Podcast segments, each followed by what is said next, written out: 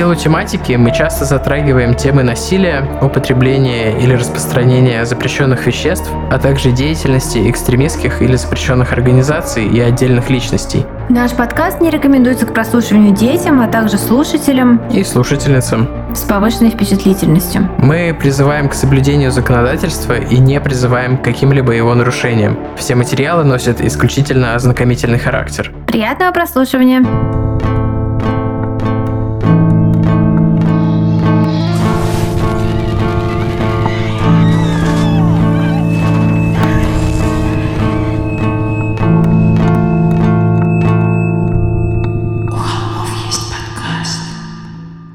Всем привет! Вы слушаете «У холмов есть подкаст», и мы наконец-то полноценно вернулись. Да, всем привет! Это мы, Тима и Валя, Валя и Тима.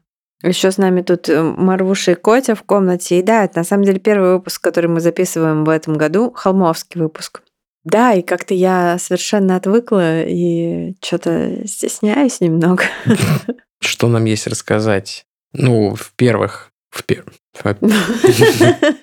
Эм, новый подкаст на подходе на следующей Клуб 27, неделе. первый сезон. Про Курта Кобейна. Мы все же можем сказать вслух. Да, действительно, э, уже буквально несколько вот, дней несколько осталось дней. потерпеть. И мы, да, да, это такой Сразу путь, конечно. два эпизода.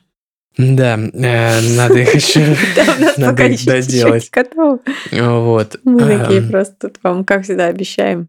На самом деле, наше обещание чего-то в нашем холме, в наших выпусках, это двигатель нашего прогресса. Ну, типа. Ну, Мы да, же обещали, да. закоммитились. Все, ну, должны да. доставить. Не, ну как бы по плану, да, все будет нормально. По факту, я надеюсь, тоже. В общем, буквально, да, в понедельник стартует сезон. Я в шоке. Я в шоке. Ладно. Э, в общем, что даже сказать мне нечего про этот подкаст. Мы очень много сил вложили. Валя Год просто работы. углубилась э, так глубоко, как редко углублялась куда-либо, мне кажется. Мне кажется, что, пожалуй, я про Банди прочитала столько же книг, да, сколько это про было, Кобейна. Это было размазано по времени, а тут это было прям типа целенаправленный дипдайв. Да, это был дипдайв, причем я не могу назвать себя суперфанаткой Нирваны. Пам-пам-пам. Но теперь я суперфанатка Нирваны. Так, ладно, после, давайте, после давайте. этого дипдайва, потому что я совершенно как бы открыла невероятную глубину всего. Давайте по программе скажем. Кобейн Иисус за наши грехи. В описании вы найдете ссылку на фид подкаста и на социальные сети. Если вы еще не подписались, подписывайтесь. Мы вам еще напомним, но тем не менее. Можно Да, это сделать там- уже сейчас. Там есть трейлер, трейлер сезона. В соцсетях куча уже всяких рилсов, Да, фотоматериалов постим. интересных. А, Да, мы... Помните Насю, нашу редактор, редактора нашего, я не знаю, что там, какая-то была новость, что за феминитивы сажают, что... равно. Вот, нашу редакторку Настю, в общем, Настя теперь наша рилмейкерша. Вот мы делаем всякий классный м, дополнительный сопровождающий контент к сезону про Кобейна. Ну да, в клубе 27 и Настя вообще в для нас клубе делает 27, рилсы. да, в Телеграме и во второй социальной сети все это можно найти. Да, да, да, да. Валя еще хочет рассказать про сериал. Я думаю, сейчас самое время. А, я хотела спросить, ну что, вы послушали сезон Кометто? А, нет, я думал про Фарго. Да, давай А. лучше сначала про сезон комет поговорим, да. Нет, я не хочу. Я просто досмотрела последний сезон Фарго, и мне давно так ничего не нравилось, мне давно не было такого просто. И там даже не было ни одного, э, ну как бы это не такой сериал, где там какие-то, не знаю, ход дюдс какие-то, и ты на них смотришь, и просто там типа, а, ну ладно, там куча косяков с сюжетом, я готова это простить, просто там типа, давайте смотреть на каких-то... Или как вот этот эм, «Убийство на краю света», где там просто вот это во флешбеках история любви мальчика и девочки, она такая классная, что мне все равно на всю эту оболочку в виде истории про, ну, которая в настоящем времени происходит. Я готова была смотреть только эти флешбеки, какие они милые. Эмма Корин краш, Эмма Корин краш. Ладно, ее нет Фарго. Фарго, последний сезон Фарго, это лучшее, что я смотрела, может быть, со времен первого сезона True Detective. Это просто я уже буду пересматривать скоро. Новый сезон True Detective мне не нравится. Вот, все новости. А наследники? А, ну наследники, да, но там другое. это другое, да. Там другое. потому что там... А...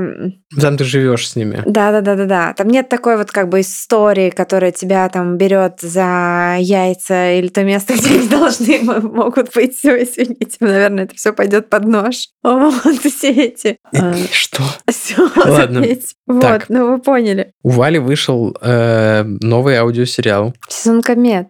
Можно его Наверное, мы тоже оставим ссылочку в описании этого выпуска. Можно пойти послушать. Там еще есть э, приятный бонус в виде бесплатного пробного периода. 90 дней для новых подписчиков МТС строк. Вот, поэтому вот. это отличный повод. Да, но для тех, кто не любит аудио, и электронная версия, и бумага тоже будут в этом году. Круто. Вот, да, там у меня такой аудиосериал. Мне просто интересно, напишите мне. Я что-то в первый эпизод, когда вышел, я видела, что меня тегали, и кто-то писал. Он же, наверное, уже закончился или нет? Или сколько там? Нет, подождите, там же 8 серий. Нет, он еще вы... выходит, наверное. Мне кажется, многие ждут, когда выйдет последнее, чтобы послушать залп. Может быть, да. Я могу Пожалуйста, вам рассказать, не чем делайте так с клубом 27.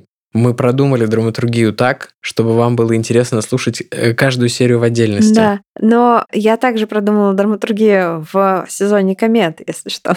Вот, поэтому да, не нужно, не нужно откладывать на потом то, что можно послушать сейчас. Да. В частности, есть человек, который должен услышать что-то важное сейчас. Да, что а, я пытаюсь как-то очень изящно сказать, но, в общем, ребята, когда-то, в прошлом году еще, мы обронили фразочку в эфире, что если кто-то вдруг решит кому-то сделать предложение через наш подкаст, мы открыты для этого. И такой человек нашелся, и сейчас прям таки его голосом прозвучит это самое предложение. Я даже вот вся это... Какой я своему мужу сама делала предложение. Это звучало так, там льготная ипотека для молодых пар. Ну что, мы включаем? Да. Привет, Масечек, это я, твой Пепс. За два года, что мы вместе, у нас было многое. Мы творили кринж, наслаждались разным, спасались от государства. Но с каждым днем все больше и больше я убеждался в том, что я нашел того человека, с которым хочу провести всю свою жизнь. Обязательно расскажите нам, что она ответила. Да, лучше какое-нибудь видео, историю. Потегайте, да, нас, репостим с удовольствием. Расскажите, да. К сожалению, браки мы не регистрируем. Вот такое, вот такое можем. Кстати, наш новый проект «Секта». Да. Новое религиозное движение. Да. Хочется, хочется у нас был сектантский декабрь все-таки такой, альтернативный немного. Ну что, замутим какой-нибудь э, какой-нибудь лютый культец э, можем в ближайшее время. У меня в марте еще есть окошки на тему выпусков. Какой-нибудь лютый культец в марте-апреле. Ставьте какой-нибудь культский эмоджи под... Э, а, этот Аум Синрикё, что они использовали, этот, как его? Ну, вы поняли. Символ. Или что-нибудь сиреневое, что-нибудь. Лол. Э, сиреневое сердечко, кстати, если вы... Если вам было мало культов, и нужно, чтобы мы что-то раскопали интересненькое еще. Потому что я тоже чувствую вот такой э, голод по какой-то олдскульной Про секте. раскопку интересненького тоже расскажем. Я тут ездил в Эдинбург, но мы в одном из следующих выпусков это я лучше расскажу, поделюсь впечатлениями. Да. Так, нам нужно еще одно важное объявление сделать. А именно рассказать о нашем спонсоре, который помогает нам делать наш подкаст. Спонсор этого выпуска – сервис онлайн-психотерапии «Ясно». Вот уже больше года, как ребята являются нашими постоянными спонсорами. Но мы-то с тобой, Тима, рассказываем о пользе психотерапии намного дольше, чем год. Это, мне кажется, как-то негласно с самого начала стало частью нашей миссии, если она у нашего подкаста есть. В нашем подкасте у холмов, да и вообще в любом разговоре на True Crime тематику, мне кажется, нельзя не упоминать всякий раз, как важно получать профессиональную поддержку и скольких проблем можно избежать, если всерьез относиться к своим внутренним переживаниям и проблемам. Я вот э, пять лет занимаюсь э, с терапевтом, периодически мне кажется, что все уже готово к свободному плаванию, но всегда попадается что-то, над чем можно еще поработать. Или случается ситуация, где я понимаю, что ну, вот мне очень нужен совет и поддержка. И на каникулах у меня такая ситуация как раз случилась, где без навыков, полученных в терапии, я бы вообще по-другому себя повела. Вот. Э, и это, ну, кажется, что какая-то маленькая ситуация, но на самом деле там последствия ее могли бы быть достаточно большие. Сейчас расскажу, в чем дело. Мамские истории, хэштег. Мы с Зоей пошли на детское групповое занятие, и мне там сказали, что Зоя вот очень плохо воспитана, то есть там на грани с тем, что ну вообще так, типа так жить нельзя. И что мне предстоит долгая тяжелая работа по перевоспитанию ребенка, чтобы она выросла нормальной. Я, конечно, была в шоке, ужасно расстроилась и э, поплакала даже, и стала заполнять вот огромный опросник, который скажет, что не так с ребенком, там, в чем проблема. И чтобы справиться с чувствами, я попросила, конечно, экстренную сессию со своей терапевткой, но она не смогла вот прям в тот день, большая разница во времени у нас, сказала, что через сутки сможет со мной поговорить. Ну и вот я осталась на 24 часа наедине со своими тревожными мыслями и стала вспоминать все, чему меня научила за годы работы моя терапевт. И, во-первых, я вспомнила, что прежде всего нужно пережить первую эмоциональную реакцию. Я ее сравниваю вот с какой-то, не знаю, пеной на, на пиве, вот, которая там типа пошла эмоциональная реакция. Вот это ее нужно пережить. Ни в коем случае не принимать на эмоциях вообще никаких решений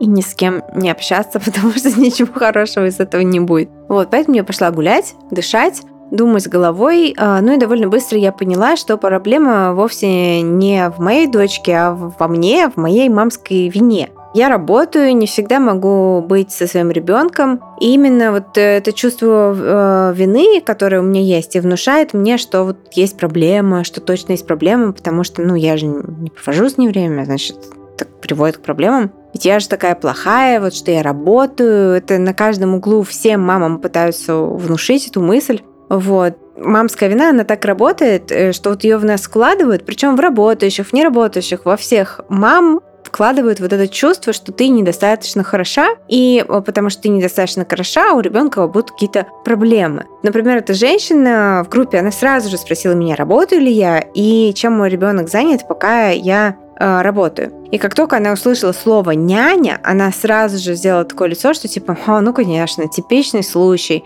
Мать поставила карьеру выше ребенка, отдала его другой женщине, а потом удивляется, чего двухлетка не отзывается, на, когда ее зовут по имени, в комнате полной игрушек где, и незнакомых людей, где она ни разу не была. И не хочет участвовать в каких-то там активностях, которые ей не нравятся, она их не понимает. Вот. И когда она мне все это сказала, эта женщина, я сразу почувствовала себя жутко, в общем, мерзко, что типа я плохая мать. И, наверное, если бы не годы терапии, я бы вот заполнила этот жирный опросник, повела бы дочку на консультацию как бы к какому-то непонятному человеку, и стала бы там, не знаю, ее перевоспитывать, там, менять порядки, там, вообще менять все. Но поскольку у меня есть терапия, я смогла взглянуть на ситуацию по-другому, использовав вот полученные навыки, в частности, вот слить эмоциональную пену, как я это называю. Ну и на созвоне с терапевткой мы уже по косточкам разобрали эту ситуацию, и как две работающие матери пришли к выводу, что людям только дай возможность сказать, что с тобой или твоим ребенком что-то не так, они тут как тут набегутся своим мнением.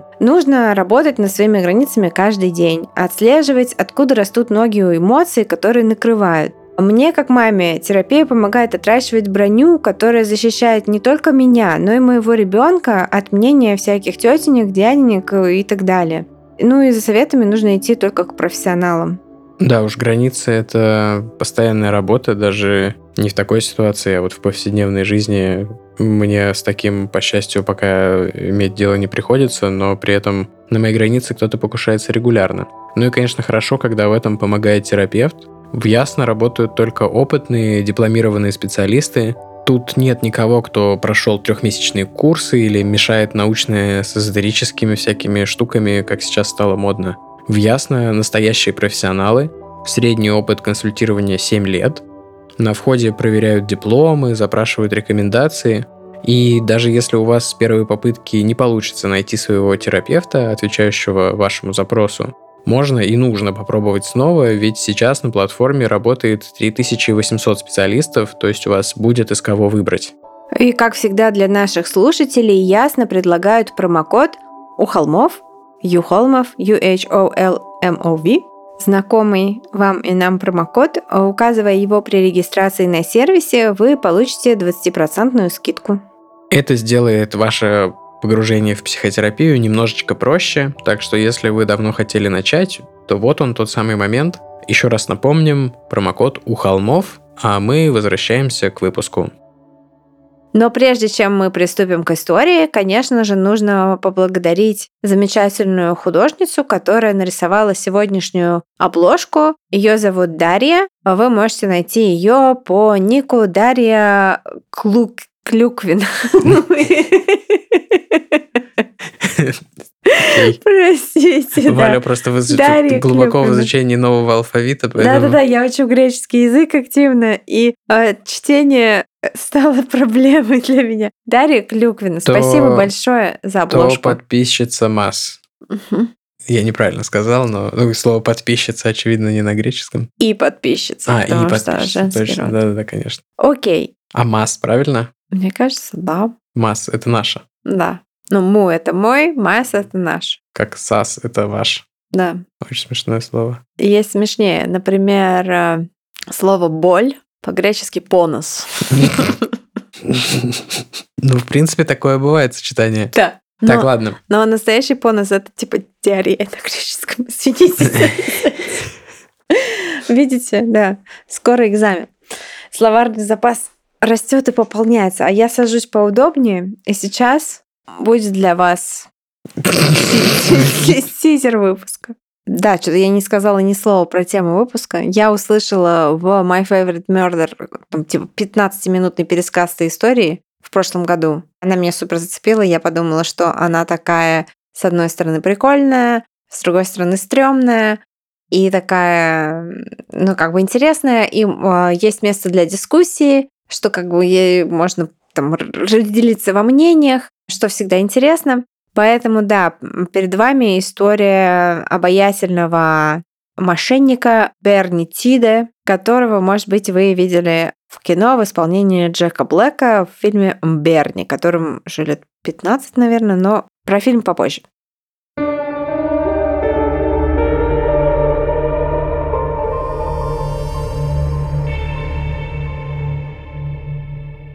Август 1997 года.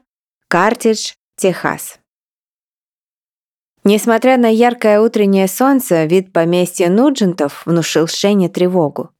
Может, дело было в рассказах отца о том, как наказывала его за малейшую провинность бабушка, а может, в колючей проволоке, которая тянулась поверху высокого забора, но ей хотелось скорее уехать отсюда.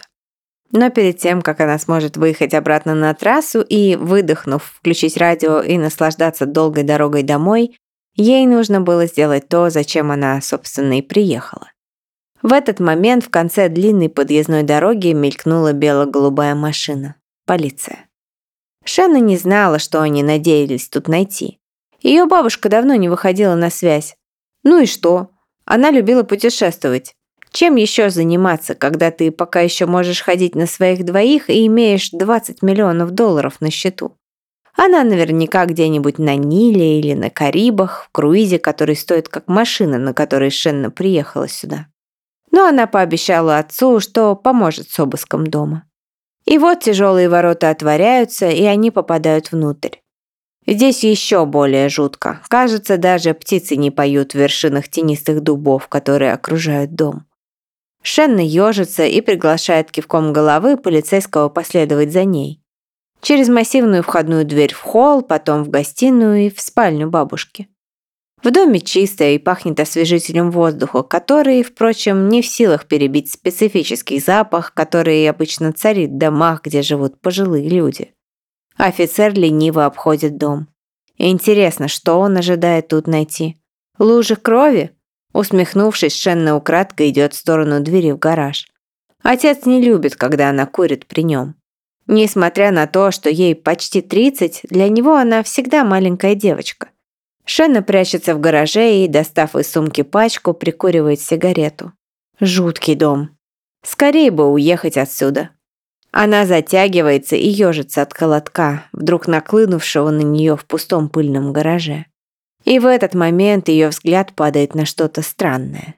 Точнее, странность она понимает уже, когда спешит обратно к двери, заслышав голоса. В углу гаража стоит морозилка. В этом нет ничего необычного. Многие любят запасаться продуктами. Но кому могло бы понадобиться заклеить ее скотчем так, чтобы ее невозможно было открыть без ножниц? Шенна поворачивается и смотрит на громоздкую белую глыбу в углу. Она знает, что нужно позвать полицейских. Но она не может устоять. Схватив с полки ножницы, она спешит к морозилке и перерезает липкую ленту. Там внутри, под пирогами и мороженым, она видит чей-то глаз. Он широко раскрыт и смотрит на нее побелевшим зрачком. «Ну, здравствуй, бабушка», — вырывается у Шенны. «Значит, Берни все-таки тебя убил». Берни, или как его Валя назвала, Берни, Тиде, или Бернхард Тиде, второй, родился 2 августа 1958 года в городке Тайлер в штате Техас.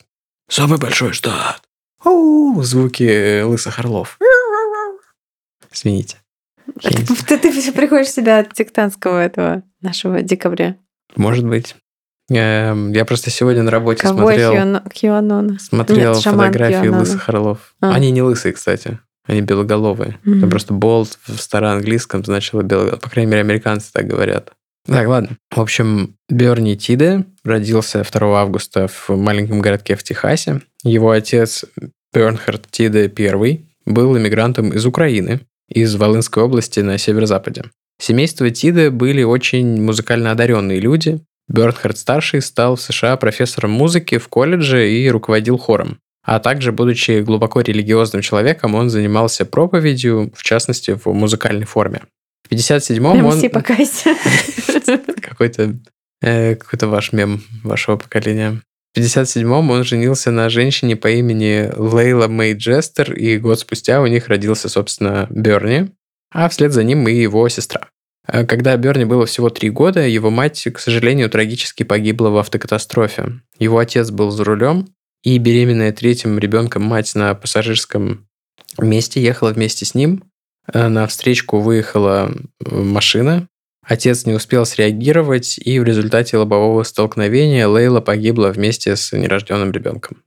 И несмотря на то, что виноват был водитель другой машины, той, которая выскочила на встречку, отец Берни, конечно же, винил за смерть жены себя, что в результате привело его к алкоголю и более глубокому погружению в религию.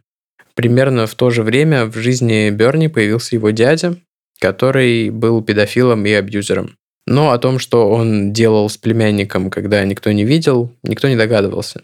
Берни никому об этом не говорил и сам старался как, э, как мог, как у него это получалось забыть и вы, вытеснить эти травмирующие события.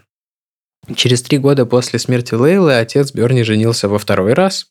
Ситуация немного улучшилась и как-то стабилизировалась.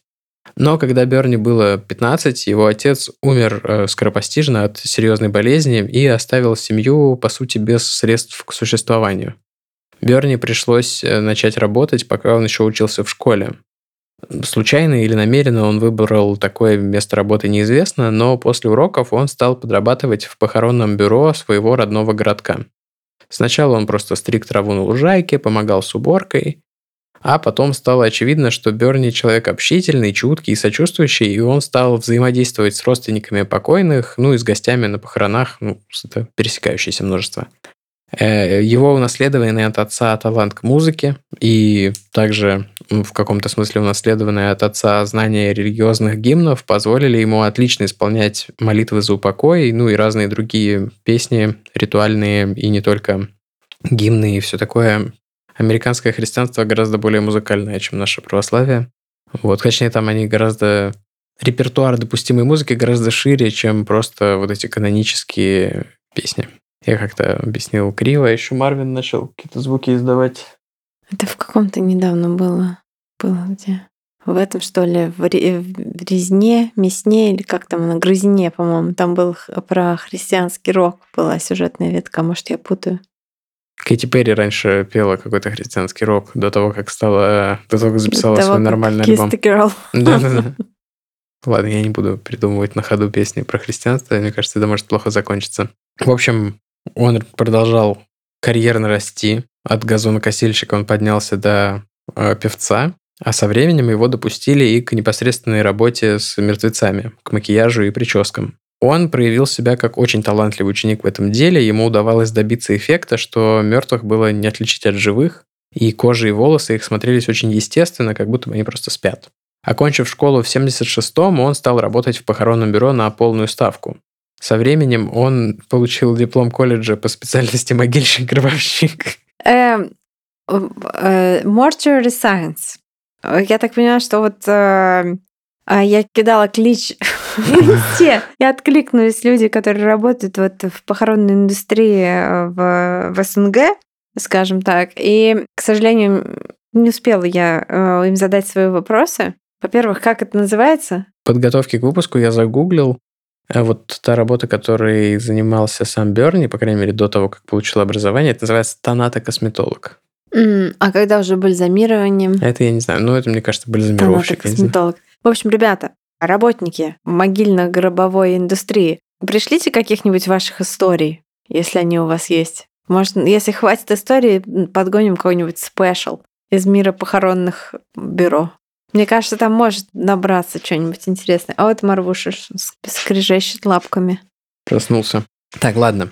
Марвин вроде улегся, а мы возвращаемся к нашему рассказу. Эм, собственно, несмотря на то, что мы назвали его могильщиком и гробовщиком, могилами и гробами он никак не взаимодействует. Ну как, он пос- гробы он не строил. Я посмотрела вот этот морч, э, это, это, как-то мартишан и funeral директор. По-русски есть два варианта. Могильщик или гробовщик. Его работа заключалась, как Валя уже сказала, в том, чтобы бальзамировать тела, а, ну и там вот все те вещи, которые он делал раньше, общение с родственниками и так далее. В США всех бальзамируют по умолчанию, это общепринятая практика, то есть там нужно как-то специально отказываться, чтобы этого не было. Про это отлично рассказано в книжке «Когда дым застилает Да, глаза», да, да. что это капитализм виноват. потому Это что капитализм, так. потому что это типа целая индустрия, плюс э, когда родственники, когда есть церемония в открытом гробу, или когда родственники долго едут там типа на церемонию Ну, прощания. они какие-то причины придумали, но на самом-то деле можно просто в холодильничке Да, но это типа супер не это. Да, я вот не хочу конечно. так, я хочу какой-нибудь. Но сейчас вот эти все зеленые эко-похорона, похороны, это тоже, это гринвошинг часто. Это часто гринвошинг, но я хочу просто это э, типа в яму в лесу. Или Пос- оста- После смерти. Да, и- надеюсь. Или оставить просто, еще есть такая тема, оставить, чтобы просто, что можно съели, животные, насекомые. Я подумал. Нет. Ну, родственнички. Блин, я, кстати, так хочу посмотреть этот фильм на Netflix про а, выживших э, в авиакатастрофе, про то, как они решали, кого какой ноги отрезать. Я даже не понимаю, о чем ты. Но он там Я сейчас ударил микрофон. номер э, один на Netflix сейчас. Он какой-то там как-то очень отдаленно на каких-то реальных событиях. Мы очень отвлеклись, Да. э, потому что смешная тема для меня. В общем, он работает вот на этой работе, делает все, что она предполагает, а в 85-м, в возрасте 27 лет, Берни принял решение покинуть родной город и переехать в восточную часть Техаса, которая такая более хардкорно-южная, где все, Не была.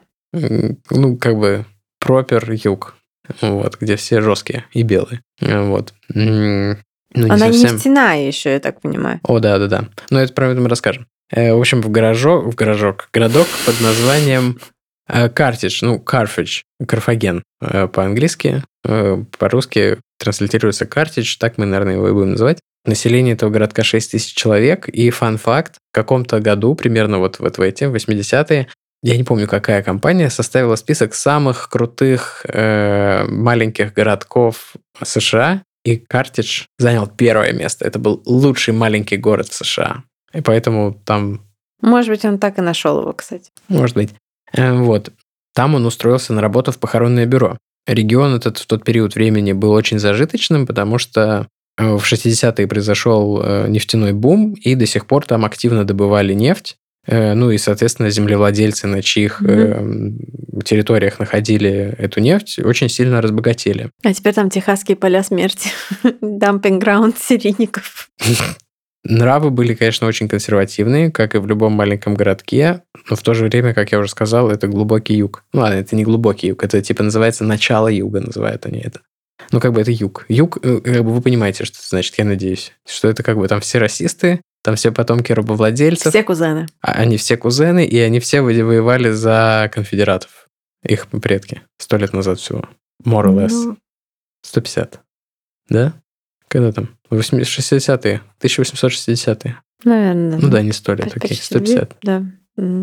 Нет, почти 170. 160. 165. Ладно, ладно. 2019 год был два года назад. 2019 был два года назад, 80-е были 20 лет назад, 60-е были 40 лет назад.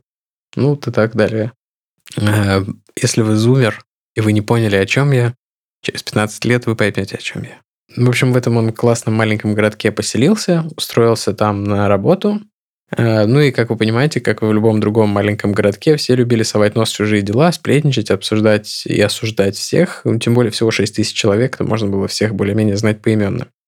И когда к ним в город переехал Берни, ему, конечно, было не избежать сплетен.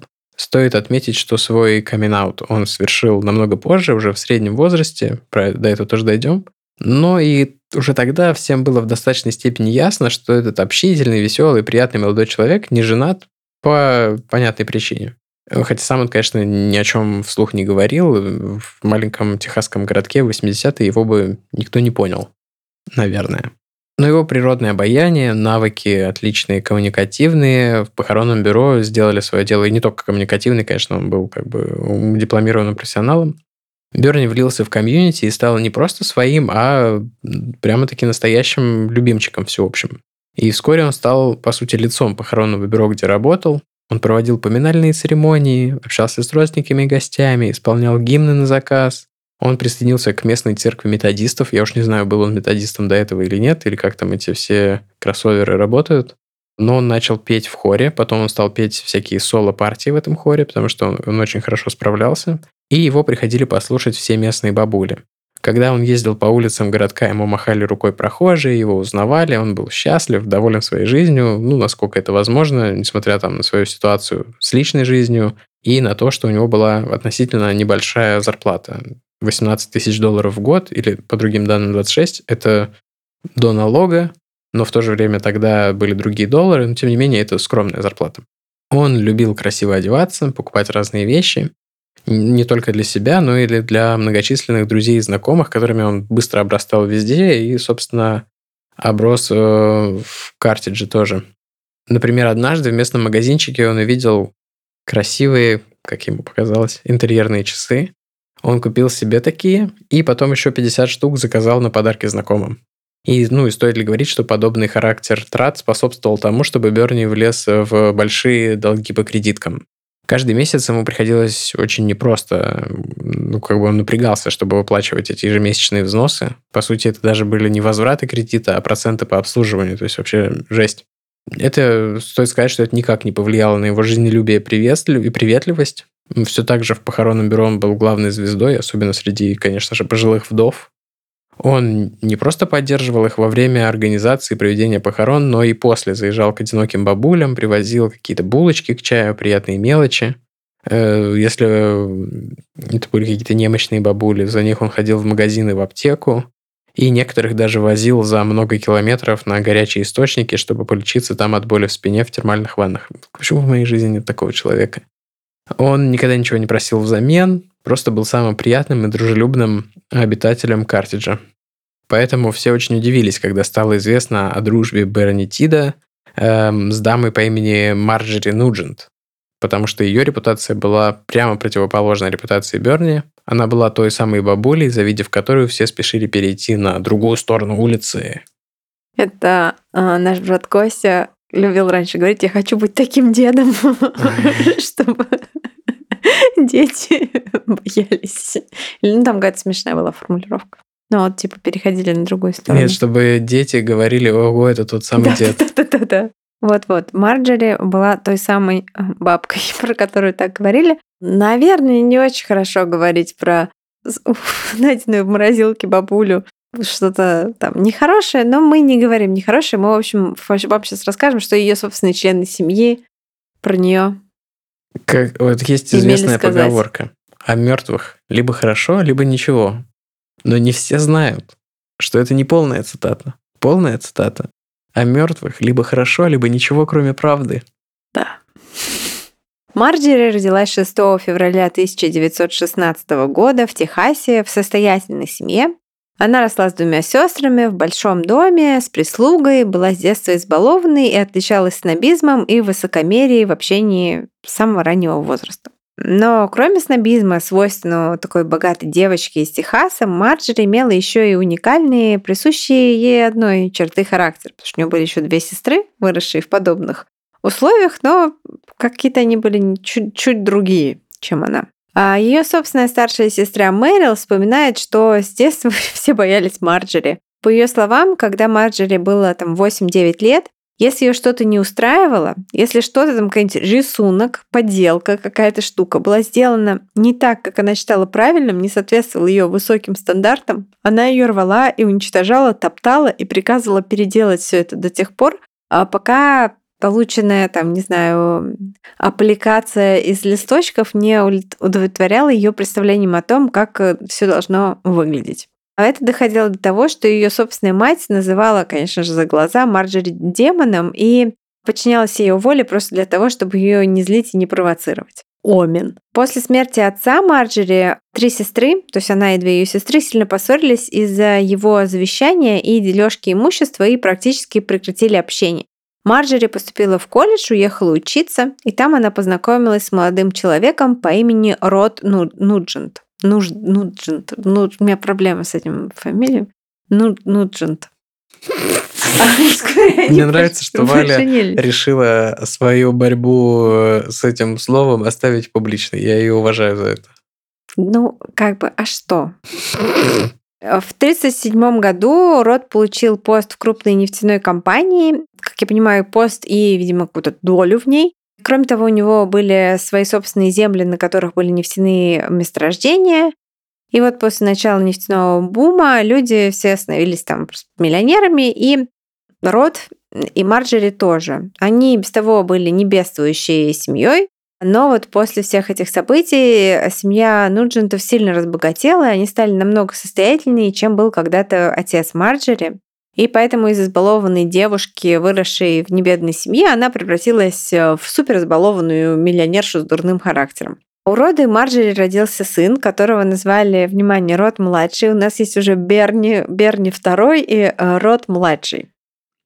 Я просто еле сдерживаю смех, потому что когда я ездил в Штаты, там со мной в общаге жил поляк э, Радослав. И он никогда за собой не прибирался, оставлял просто горы каких-то крошек, грязную посуду, и всегда потом говорил, что это не его посуда, хотя все видели, что он вчера ее оставил. И все русскоязычные обитатели этой общаги называли его род сраный урод. Ну, он так представлялся, Радослав, но он говорил род. Мы называли его род сраный урод. В общем, род, я не знаю, как он выглядел в его привычках, был единственным ребенком а, рода старшего и Марджери. Родственники надеялись, что материнство хоть немножко смягчит ее характер, ну и снова начали с ней общаться. Вот что вспоминает ее племянник.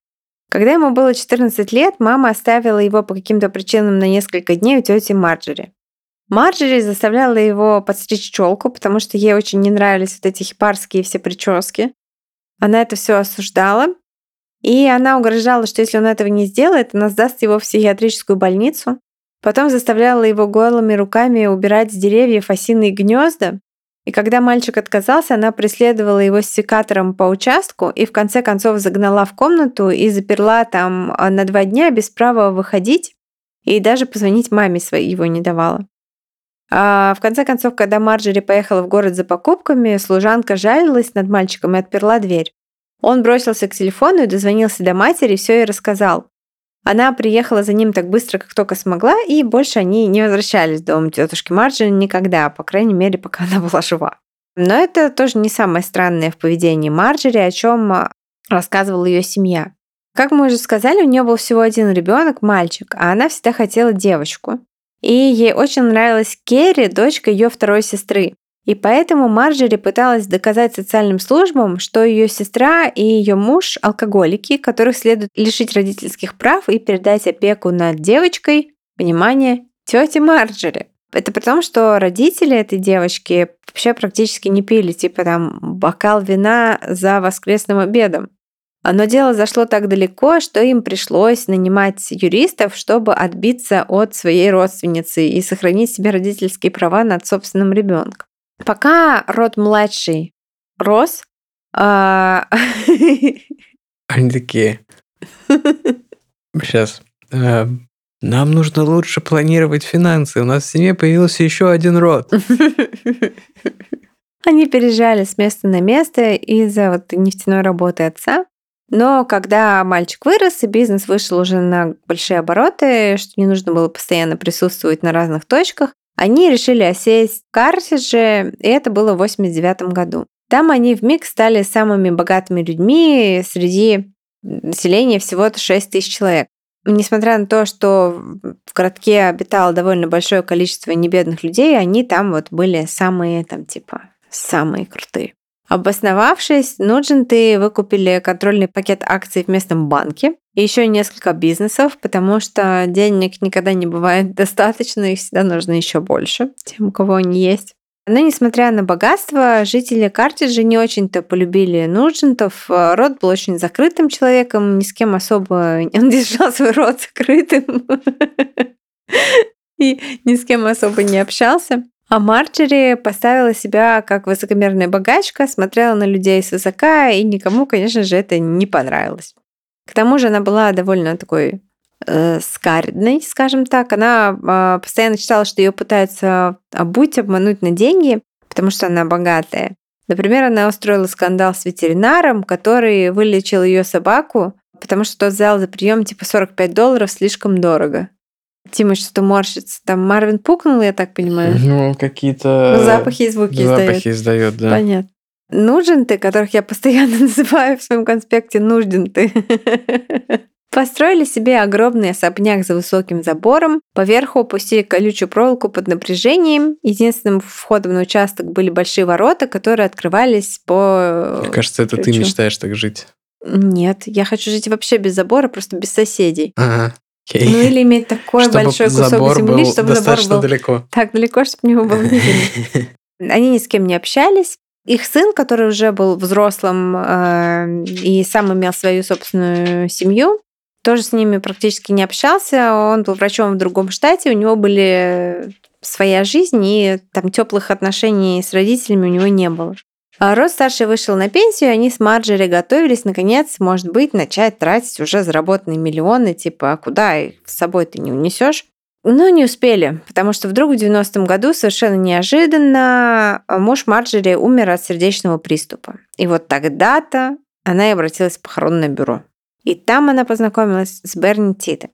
Берни организовал похороны ее мужа вот от и до. Просто вот такой, типа, сервис под ключ. Помог выбрать гроб, забальзамирован, нанес грим, так что... Закрыл его на ключ. В смысле? Ну, гроб, типа. А, так, грим, чтобы в гробу смотрелся как живой. Чтобы у него не открывался рот. Да, чтобы рот наконец, когда... Так, все, ладно. Все. Дальше следовала шутка Просто- про то, что у мертвецов всегда открыт рот в естественном А С этого положении. начинается фильм с Джеком Блэком про этот кейс. С того, что он учит закрывать рот мертвеца. А, я не посмотрела фильм, к сожалению. В конце обсудим. Да. Ну, собственно, вот мой вклад в обсуждение. Я не смотрела фильм. Я сказала Тиме, обязательно посмотри фильм. Но не посмотрела, потому что фильм имеет э, значение для этого кейса.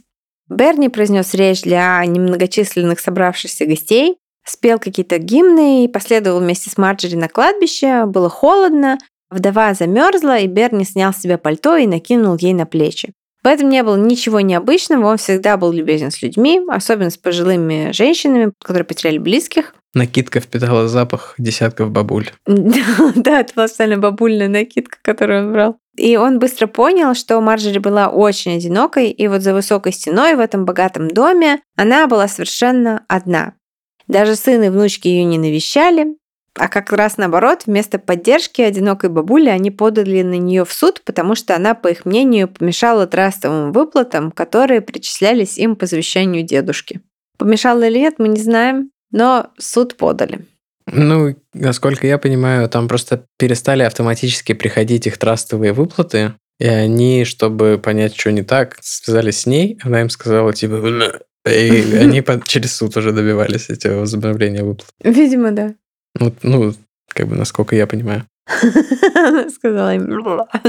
Есть отличная, ну как, есть посредственная документалка, э, которая хороша в основном тем, что там разговаривают Берни Тида и Джек Блэк. Он примерно половину хронометража между собой. Да. Вот, как бы сама документалка, там просто, если посмотреть только ее, вообще непонятно, Да, что произошло. Да, да.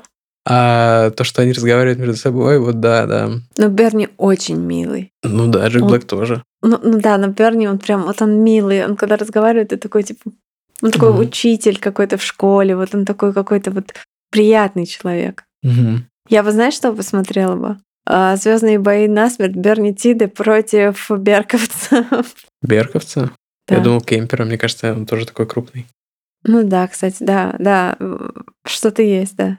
Втроем нет, это было не просто... Очень просто странные какие-то. Пинали, пинали, как футбольный мячик несчастного этого берковца В общем, узнав маленького.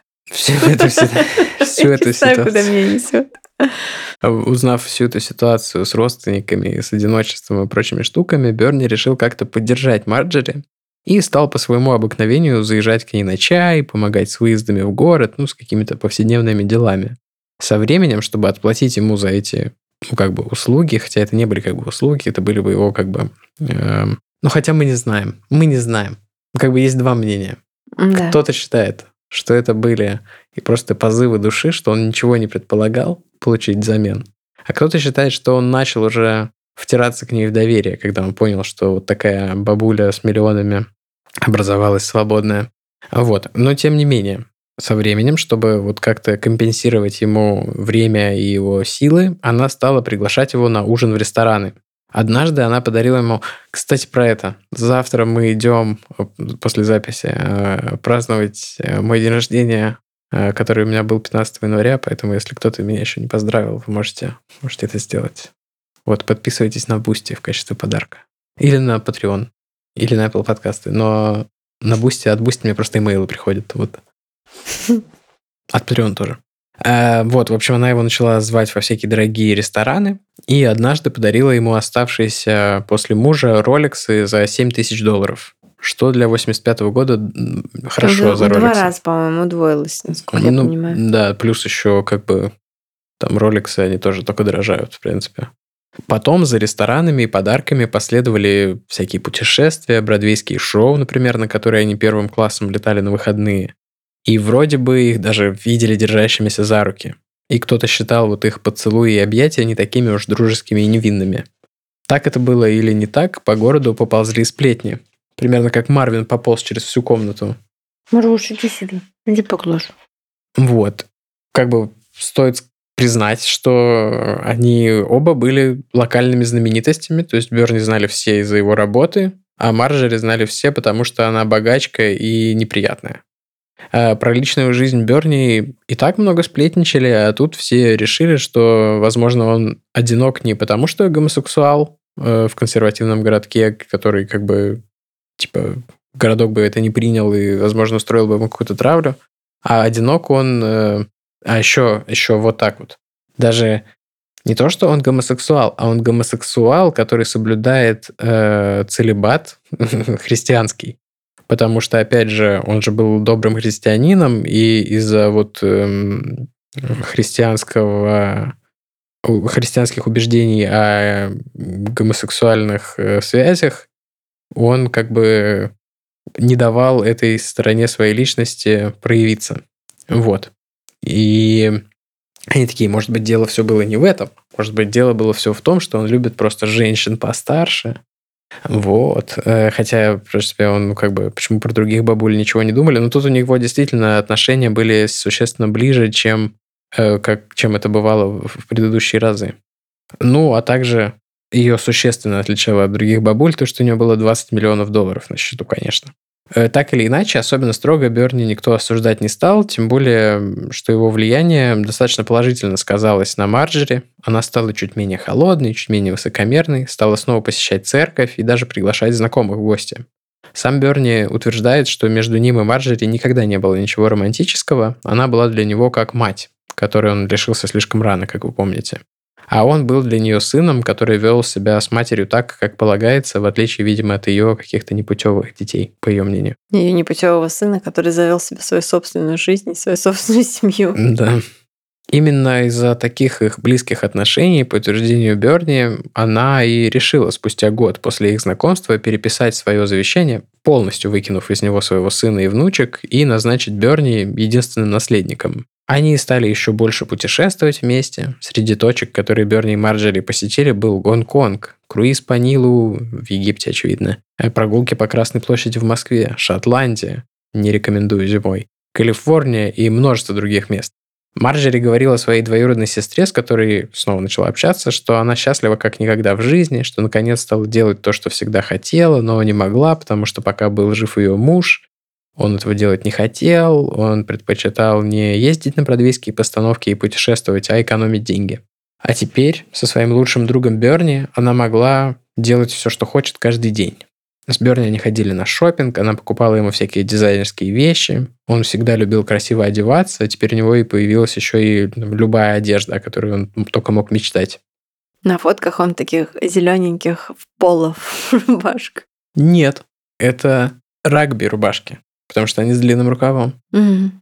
Да ладно, я не знаю. Ну, в смысле, ну да, но с длинным рукавом. На самом деле, есть еще рубашки для крикета, и они там все разные. Я себе пытался купить, блин, рагби-шерт в э, Англии, и что-то так не смог выбрать или найти что-то подходящее. Блин, был там хороший вариант, и теперь жалею, что его не взял. Ну ладно. Э, В общем, короче, надевался странно, но прикольно и дорого. Тем не менее, несмотря на то, что у него не было уже потребности в э, том, чтобы как бы зарабатывать каким-то обычным способом, он продолжал работать в похоронном бюро и получать вот эту свою небольшую зарплату. Ну и продолжал уделять время другим людям, в особенности женщинам, ну, как бы лишившимся мужей, как он это всегда и делал. И Марджери, конечно, не считала это приемлемым. В 93 году она сделала Берни предложение, от которого он не смог отказаться. Он уволился из похоронного бюро и стал бизнес-менеджером Марджери, управляющим всеми ее финансовыми делами.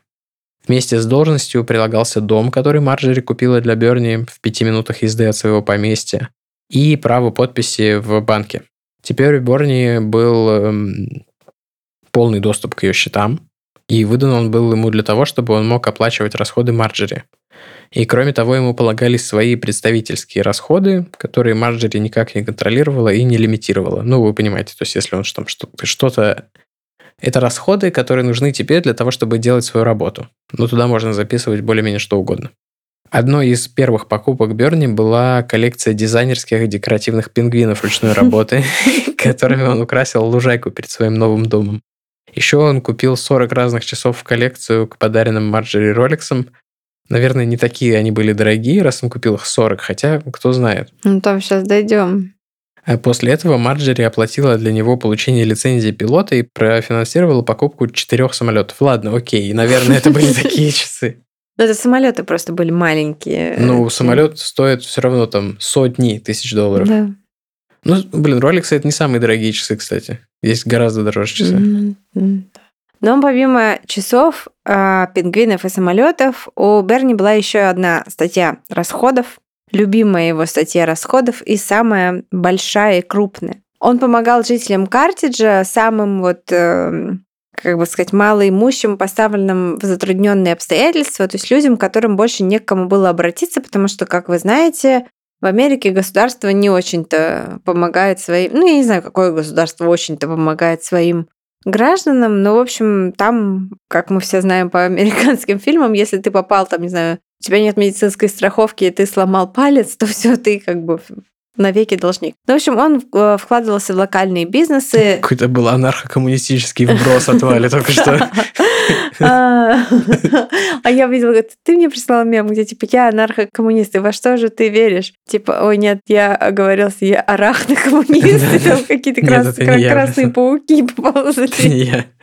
Не я присылал. Ну, смешно. Так вот, он вкладывался в локальные бизнесы, спас от разорения и закрытия местный магазин, который продавал медали и кубки для разных мероприятий пластиковые. Он просто выкупил владельца весь бизнес и позволил держать магазин в минус. Он купил порядка 10 машин семьям, которые нуждались в личном транспорте, но не могли себе позволить автомобиль. Как известно, сейчас скажет Тима, в Америке без машины никуда, потому что это очень плохо построенное. Я в последнее время, я думаю, свой Инстаграм, я не буду это делать, мне нет времени, но я думал даже свой Инстаграм посвятить тому, насколько отстойная транспортная инфраструктура вплетена в жизнь, что это плод для очень многих фильмов. Это прям какой-то важный сюжетный поинт в, в фильмах э, про Америку. Например, недавно я смотрел какой-то фильм, и, ладно, с, нас, с насколько я не могу вспомнить, но там все началось от того, что мальчик опоздал на школьный автобус. А школьный автобус – это как бы результат отстойной транспортной системы, что это автобус, который один раз в день ходит по всем домам тех, кто учится в этой школе. То есть у тебя нет другого способа до туда добраться. И там он не успевает на автобус, и происходят какие-то события. Вот я думаю сделать такой альманах фильмов про отстойную транспорт. Все, я замолкаю. Парень на меня так смотрит, я больше не буду. Да нет, В нет. этом, в этом выпуске. Ты про это... Это уже как сериал твоя ненависть. Да это не ненависть, это здравый смысл. Так вот, Берни выплачивал арендную плату за потерявших работу многодетных родителей. А, И даже выдавал деньги на какие-то первые взносы по ипотекам. Помогал должникам по кредитам не потерять свои дома. Спонсировал кружки и спортивные секции для детей. Никогда ничего не просил взамен. Оп. Котя пришел к нам на стол. Просто помогал людям. Вот это неприемлемо, Котя. Котя, ой, сейчас будет Котя теряться об микрофон. Котя, давай, АСМР давай. Не, он просто Проваливай. прошел. Ну просто сейчас 11 вечера, в это время котик получает баночку тунца каждый вечер, и вот он проснулся и такой, где мой тунчик? Так вот, Берни помогал людям, вносил э, за них платежи, и жители э, этого городка в ответ обожали Берни и считали его своим спасителем и вообще благословением небес, потому что реально без них, без него у них бы все было очень плохо. Берни же приходилось тяжко на самом деле отрабатывать эти деньги. Контроль Марджери над ним все рос и укреплялся. Он должен был быть у нее дома каждое утро в 7 часов утра. Он готовил ей кофе, завтрак, дальше выполнял ее поручения. Это могло быть что угодно, от того, чтобы забрать ее одежду из химчистки, до постригания ногтей у нее на ногах. Это как я и Зоя прямо. Эта сцена есть в фильме. Отказы она не принимала, ведь это больше вот не дружеская услуга. Теперь Берни был ее нанятым работником без описания должностных э, обязанностей, без, бы без Зоя, и выстроенных процессов. Зоя бы тебя наняла Мгм. на зарплату. Мгм.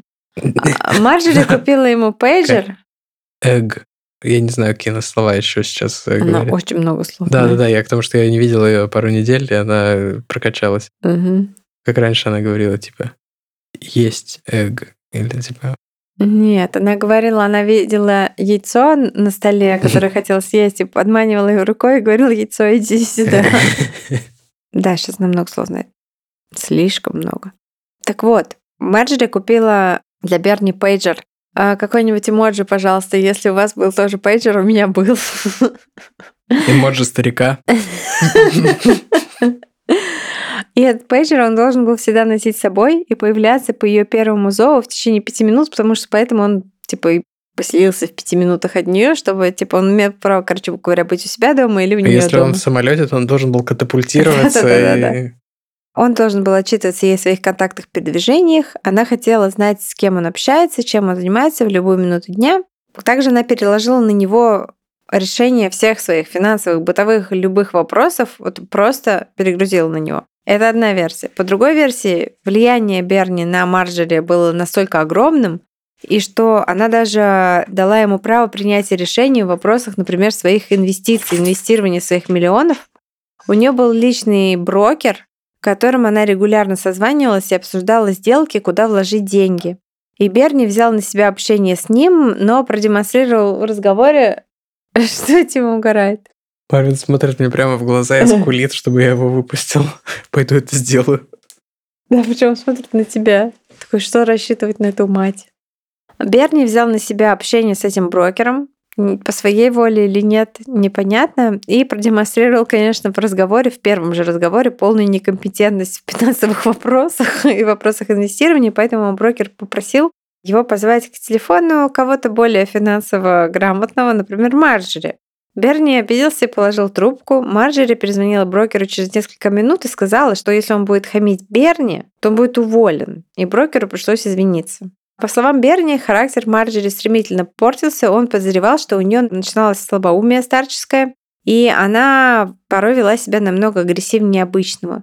Например, когда ей показалось, что в саду как-то плохо и медленно зацветают цветы, она со скандалом уволила садовника там без выплат каких-то там вообще выгнала его просто. Я не знаю, насколько это аккуратно показано в фильме, но в фильме она садовника называет еще N-вордом. Э, про это я ничего не встречала. Э, встречала только про то, что этот садовник был бойфрендом Берни. Что у них были отношения, и она Ну, типа... это какие-то слухи. Да, что типа она его уволила, потому что узнала, что у них А. отношения, возможно. Потом ей показалось, что ее клумбы повадились объедать броненосцы. Она выдала Берни ружье и приказала стоять на карауле и отстреливать, когда броненосцы будут подкрадываться к маргариткам. Не знаю, стрелял Берни прям по броненосцам или мимо. Ничего про это не знаю, но, в общем, вот такой был. По словам Берни, он хотел уволиться, но привык к роскошествам жизни в найме у Марджери, да и считал, что его долг — это вот эти миллионы тратить на людей, которые нуждаются в помощи, что это вот его миссия. Поэтому он... Эти бедные изготовители швейцарских часов, они Да, да, нуждаются. Да, да, да. в Он, деньгах. э, э, он терпел.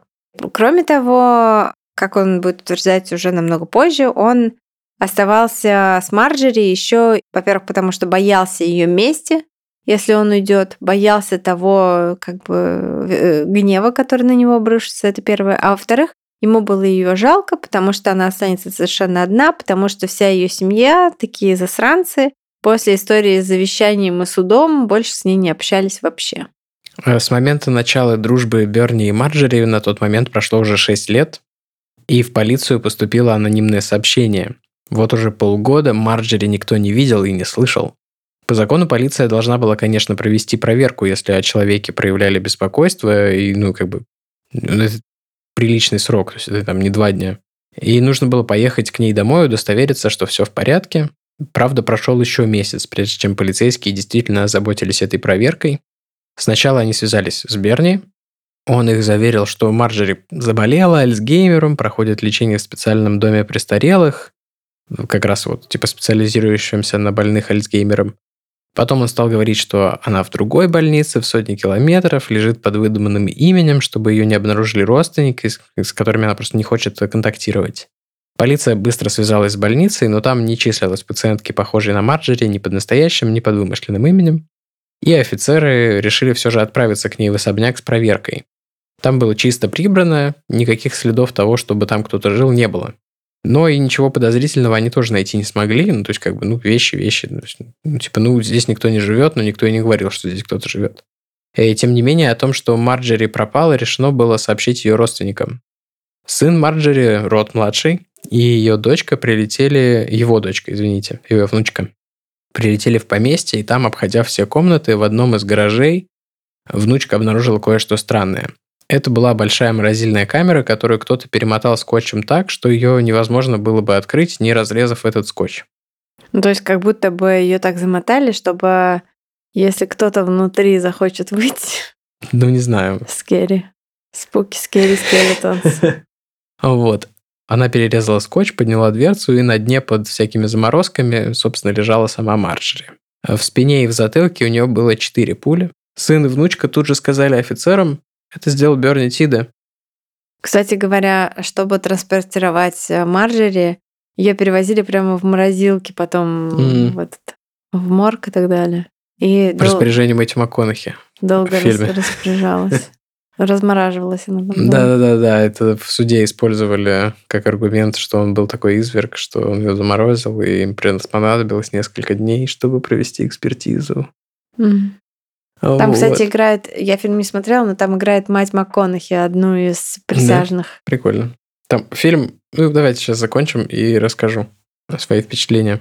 Значит, в спине в затылке четыре пули. Они говорят, ну, это, очевидно, сделал Берни. Берни арестовали, когда он собирался на ланч с родительским комитетом Лиги по бейсболу для детей, который он спонсировал. Ну, я думаю, что он еще как-то там их наставлял на путь истинный и все такое. Э, почти сразу же он признался в содеянном. Это действительно он застрелил Марджери. Это произошло аж за 9 месяцев до момента, пока кто-то хватился вообще об ее отсутствии. И все это время она лежала в морозильной камере, а Берни тратил ее деньги. За этот период он израсходовал на себя и вот эту несанкционированную благотворительность аж четверть миллиона долларов. Опять же, 80-е годы, начало 90-х, но все равно как бы огромные деньги. В день смерти Марджери события, по его словам, развивались следующим образом. Он приехал к ней, как обычно, в 7 часов утра, приготовил ей завтрак и кофе, а потом поехал домой принять душ, потому что проспал и не успел собраться нормально. Уходя, он заметил ружье, то самое, собственно, чеховское ружье наше, которое мы оставили пару абзацев назад. Броненосное, в общем, ружье, э, ружье для стрельбы по броненосцам, которое она для него купила. Он взял и поставил его в туалет в гараже. Потом, придя домой, он принял душ и позвонил Марджери и спросил, не хочет ли она поехать вместе с ним в город. Ему нужно было забрать ее вещи из химчистки, а потом они могли бы пообедать в ресторане. Она согласилась, Берни приехал за ней, она опять была им недовольна. Он чувствовал, что ему никогда не освободиться от нее. Они шли к машине, когда он вдруг вспомнил про ружье. И когда Марджери наклонилась, чтобы погладить свою собаку, он выстрелил в нее сзади. Он хотел попасть в голову, чтобы она умерла сразу, но попал ниже, и она еще дышала после первого выстрела. Но, как потом покажет заключение судмедэксперта, скорее всего, в этот момент она уже была парализована. Увидев, что она жива, Берни решил избавить ее от страданий и еще трижды выстрелил э, в голову, в том числе. И затем положил ее тело в морозилку и закрыл сверху мороженым, пирогами, в общем, всеми теми продуктами, которые там уже лежали. Он пояснил, что не помнит точных событий и не понимает своих мотивов, он просто взял и сделал это, сам не зная почему. Когда он понял, что произошло, он решил спрятать ее в морозилку, и когда его спросили, почему же он за все это время не избавился от трупа, ведь без трупа ее бы никогда не нашли, и, скорее всего, его бы никогда не поймали, потому что ну, нет дела, нет тела. Он сказал, что надеялся однажды по достоинству похоронить ее, потому что она любила, когда все делалось правильно, по традициям и с уважением. Когда новость об убийстве дошла до жителей Картиджа, они не смогли поверить в то, что Берни виновен. Несмотря на очевидность и жестокость его преступления, они просто отрицали его вину, вспоминая все самое плохое, что знали про Марджери, и заостряя внимание на всем хорошем, что сделал для городка и для многих людей лично сам Берни. Только вот ты хотел добавить, что их покоробило то, что при обыске в его квартире, помимо в ее доме коллекции часов, нашли еще коллекцию гей-порно, и в том числе домашнего, сделанного с разными людьми, Ого. э, типа жителями этого я не знал. города. Вот, и это, конечно, типа вот Этого это, вот это их покоробило.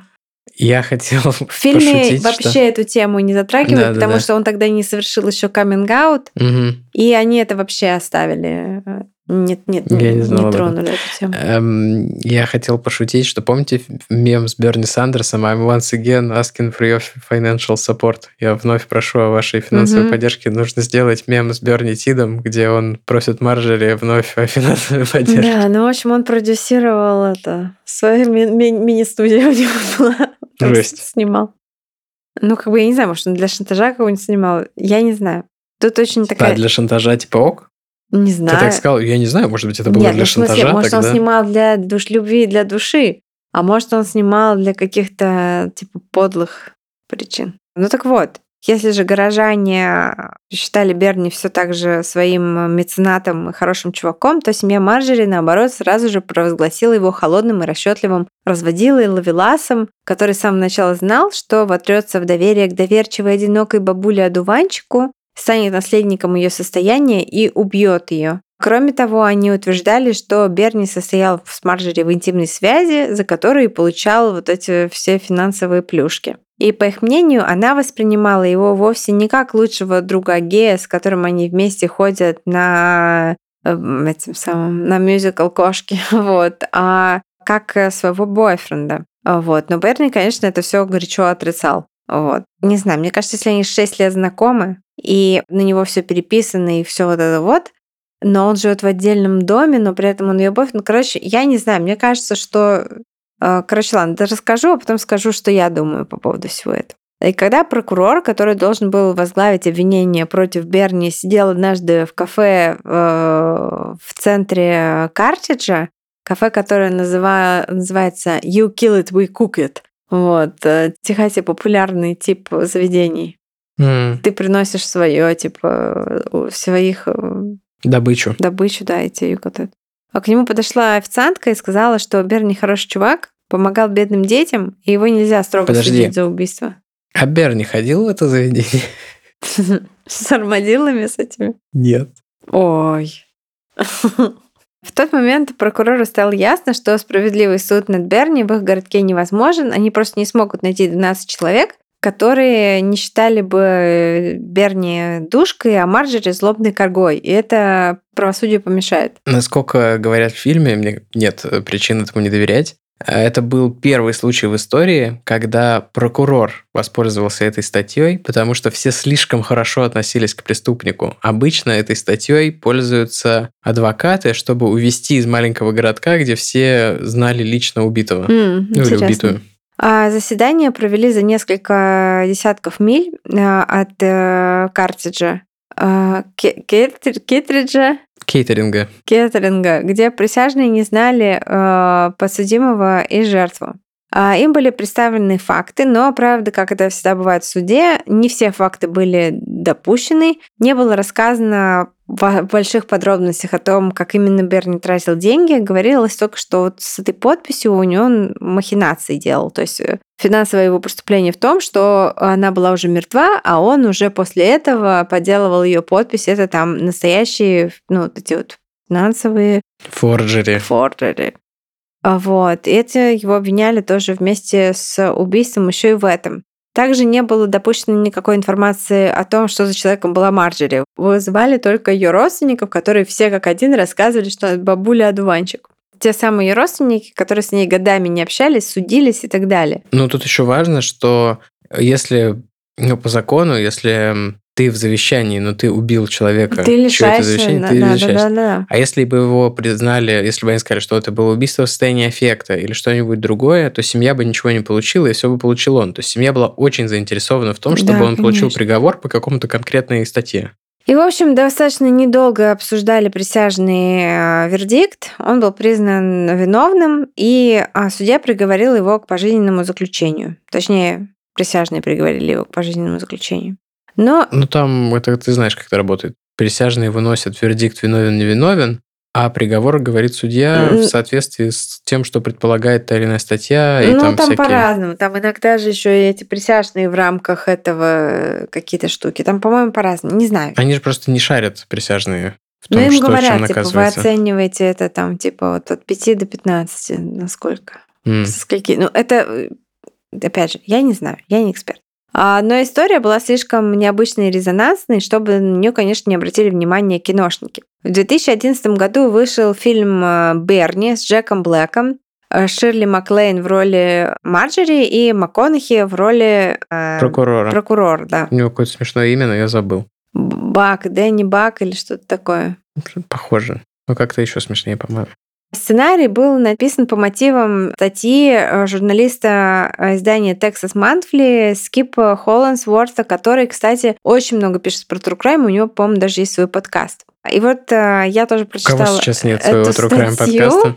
Я прочитала эту статью, как раз это супер лонгрид, и тоже по ней готовила сегодняшний наш сценарий. Ну, а э, сценарий фильма Берни написал э, автор культа вот этого Days and Confused и еще нескольких там таких э, Отвратительный фильм. Я его смотрел, я думал, какие они все никчемные. Ну, я, правда, был в другом периоде своей жизни, но я думал просто, зачем про этих людей сняли кино? Они просто ходят и не понимают, что с ними происходит. Какой ну, они же ужас. Confused. Ну, это просто какая-то это... Ну, не знаю, мне нравится. Wasted youth. Мне нравится. Ну, как бы нет, я, я все понимаю, о чем ты говоришь, но как кино мне нравится. Фильм Берни сняли в жанре черной комедии, и он привлек довольно много общественного внимания. То есть, с одной стороны, люди критиковали, что типа, как же вы можете смеяться, бабушку, божий одуванчик убили. Вот. С другой стороны, его посмотрела адвокат, которая занималась вот апелляциями, пробона апелляции для людей, которые сидят пожизненное заключение. Ей показалось недопустимым, что Берни не прошел экспертизу психиатра. Она наняла сразу четырех, по-моему, экспертов, которые провели обследование и пришли к заключению, что Берни, как жертва абьюза многолетнего в детстве, столкнулся с триггером в поведении Марджери, которая тоже была абьюзером, пусть она и была маленькой бабулей, она была типа эмоциональным абьюзером. Еще каким. И это привело к его вот такой столь внезапной и агрессивной реакции. Далее он э, диссоциировал произошедшее до тех пор, пока труп не нашли при обыске. Поэтому он вообще сразу во всем и признался. Ну и вообще, типа, если он такой прожженный э, махинатор, какой-то комбинатор, какой-то э, вообще типа мошенник, то какая-то какая очень тупая вся вот эта тема с морозилкой заклеенной на скотче, всем таким. То есть он мог бы как-то как-то поизящнее. Ну, может быть, он был не очень умелый. Вот. Это же Техас, там сплошные поля смерти, где можно просто дампинг граунд и все. Вот, я так себе представляю Техас, э, типа реднеки, нефть, дампинг граунд серийных убийц. В фильме тоже есть в самом начале сцена, где он делит Техас на пять частей и говорит, что вот здесь живут либерахи, здесь живут э, какие-то типа э, white trash, а тут живут вот мы, настоящие техасцы. Ну, да. Этого заключения было достаточно для того, вот заключение о том, что, возможно, Берни все это сделал в состоянии э, аффекта, и это все должно быть допущено до э, ушей тех, кто будет решать, какой срок ему давать. То есть речь не шла о том, чтобы признать его невиновным в убийстве, а речь шла о том, чтобы вместо пожизненного срока ему дать более мягкое наказание. Тем более, что э, был 2011 год, а он сидел с 97 -го. И прокурор пошел навстречу, а, согласился на новое слушание по определению меры пресечения для Берни.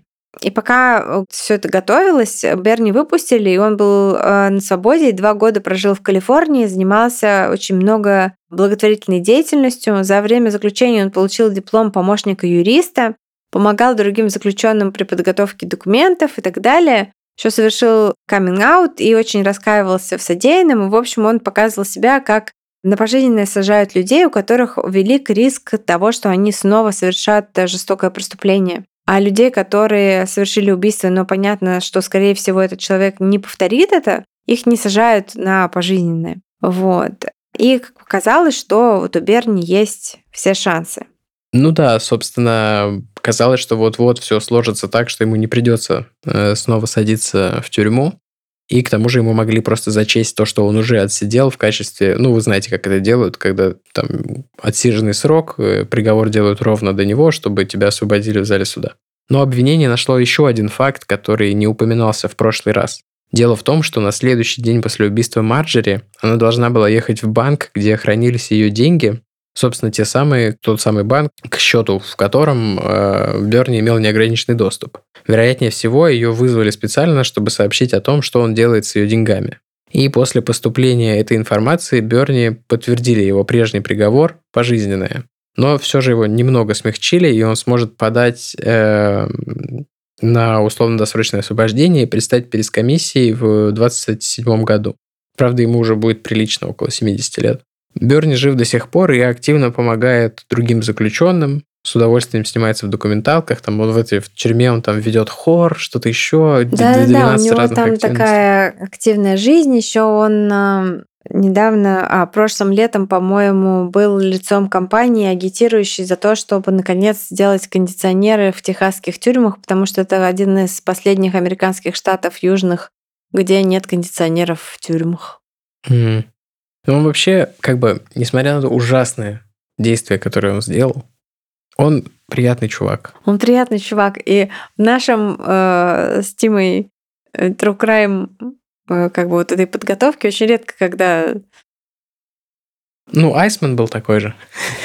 Я шучу, я шучу, я шучу, я шучу. Был забавный. Я шучу. Айсман ужасный. Нет, ну его было интересно слушать. Ну и этот русский, еще тебе нравится отдельно. Сейчас, сейчас, сейчас. Которого еще мама. Ты с ума сошел? Ты с ума сошел? Я шучу, шучу, шучу. О боже. Валин любимый э, True Crime кейс. Я ненавижу. Э, ну, это, блин, этот самый... Спесивцев. Спесивцев, про который я, я просто вытесняю его фамилию даже. Так вот, значит, фильм классный, рекомендую, но, правда, будет достаточно скучно смотреть, потому что ну, там вот вся эта история, которую мы только что рассказали, она примерно так там и рассказана в этом фильме, но Джек Блэк играет... Э, Джек Блэк играет Джека Блэка, как он всегда это делает, но снято круто, и там эти музыкальные номера, он там их кайфует. Приятно смотреть, как Джеку Блэку приятно играть этого чувака, как ему приятно в странных костюмах петь в мюзиклах. В общем, если вы любите Джека Блэка, обязательно посмотрите.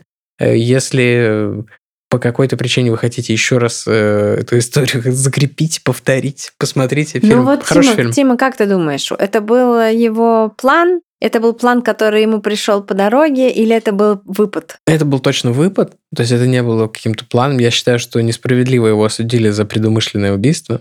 Я думаю, что это было непредумышленное убийство. Вот, то есть, как бы понятно, это убийство, и он заслуживает наказания, но вот Конечно. это вот какой-то овер... какой-то, ну, типа перебор. Оверкилл за убийство.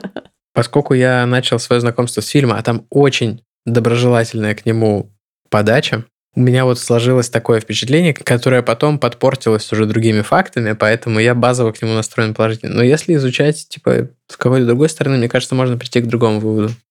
Я фильм не смотрела.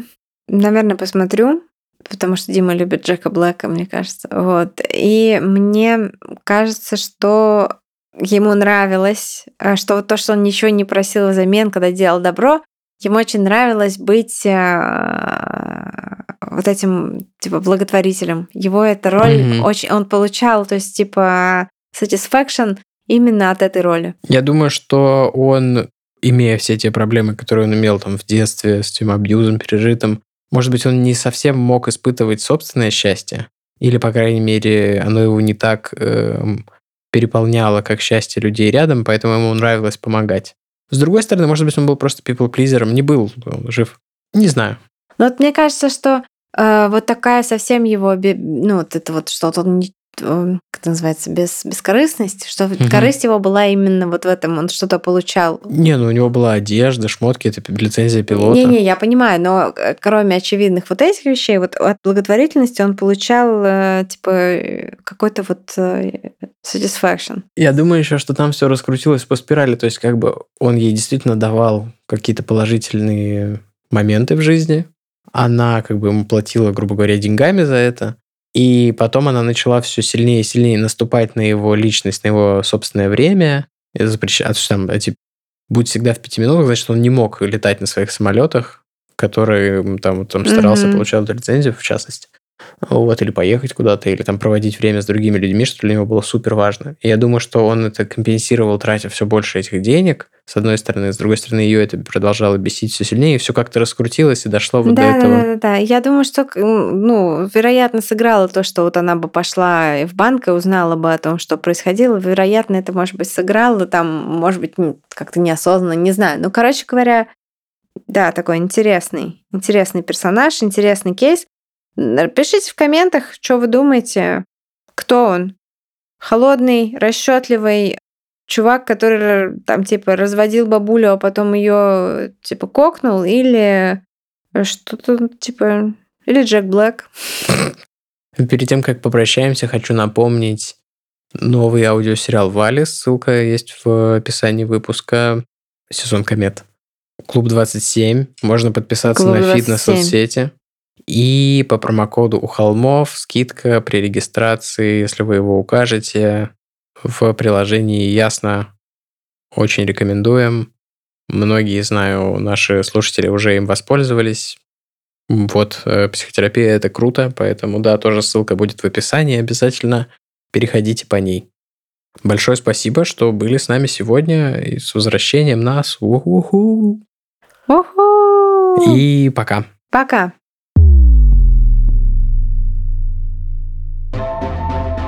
Вы слушали «У холмов есть подкаст» – независимое разговорное true crime шоу с комедийной подачей. Возвращайтесь на следующей неделе за очередной порцией подлинных историй о маньяках, тоталитарных сектах, резонансных убийствах и других настоящих преступлениях. Подписывайтесь на нас на всех платформах и в соцсетях. Инстаграм, Телеграм, Твиттер и ВКонтакте. Ставьте оценки, где это возможно, и оставляйте комментарии. Это помогает новым людям узнать о нашем подкасте. Также вы можете поддержать наш подкаст, оформив подписку на донейт-сервисе Boosty. Все ссылки есть в наших соцсетях. Если вы иллюстратор и хотите сделать обложку для одного из наших будущих выпусков, пишите нам в директ Инстаграма. Выпуск подготовили и презентовали Валентина Назарова и Тимофей Назаров. Монтаж и обработка звука Кирилл Мухрыгин.